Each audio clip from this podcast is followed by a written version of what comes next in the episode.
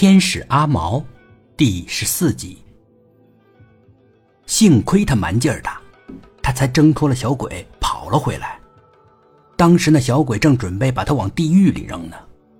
村长头上有汗了，他嘀咕起来：“打贵人？没有啊，我打哪个贵人了？再说了，我也不认识什么贵人呢。”老婆提醒他：“阿毛。”村长把阿毛往地上摔，林大个想跟他拔刀子，他都告诉了老婆。他茫然的望着老婆。阿毛，老婆点点头，只能是他。对呀，他摔阿毛，就等于动手打了他。而除了阿毛，村长实在是想不起来他认识什么贵人，更别提得罪了。村长走到了床前。妈，我想起来了，我现在就去给那个贵人道歉，请他原谅我。老太太停住了骂，她居然从床上坐了起来。一定要好好的道歉，好好的道歉。可该怎么好好道歉呢？村长有点为难，他太爱面子了。十几年来，在村里面一直是头把交椅，现在去林他个儿家登门道歉，还真抹不开那张老脸。另外，这件事该怎么说呢？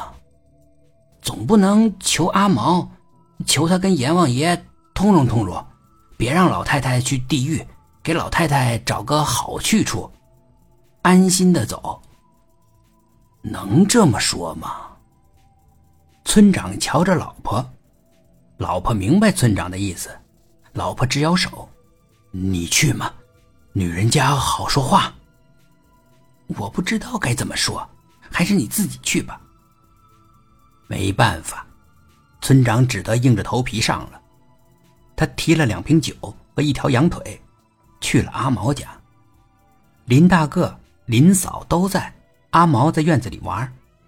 村长把酒和羊腿往桌子上放，林大个不知道村长是什么意思，呆呆的站在那儿。村长堆出点笑容：“啊，不好意思啊，老林，前两天呢，我有些冲动。”林大个的表情才柔软一些。没事儿，林大个简短的说。林大个不善言辞，还得村长自己找话题跟他寒暄。甚至连烟都是村长自己掏出来的。他们从天气聊到汽油价格。抽完第三支烟，村长才假装随意的站了起来。他走到院子里，阿毛在树下的大石头上盘腿坐着。他瞧着村长，眼光很和善。那条狗也蹲在石头旁边。不知道是不是错觉，村长甚至觉得。那条赖皮狗好像皮肤好了很多。村长向阿毛走过去，狗露出了牙，低吼着。阿毛拍了拍狗头，狗马上安静下来。村长一直走到阿毛的跟前，他倒不怕狗，但阿毛平静的神情以及那些传说，让村长还是有点怵。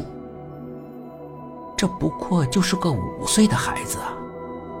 干嘛要触他？村长笑话自己。本集故事播讲完毕，点击上方的订阅，订阅不迷路。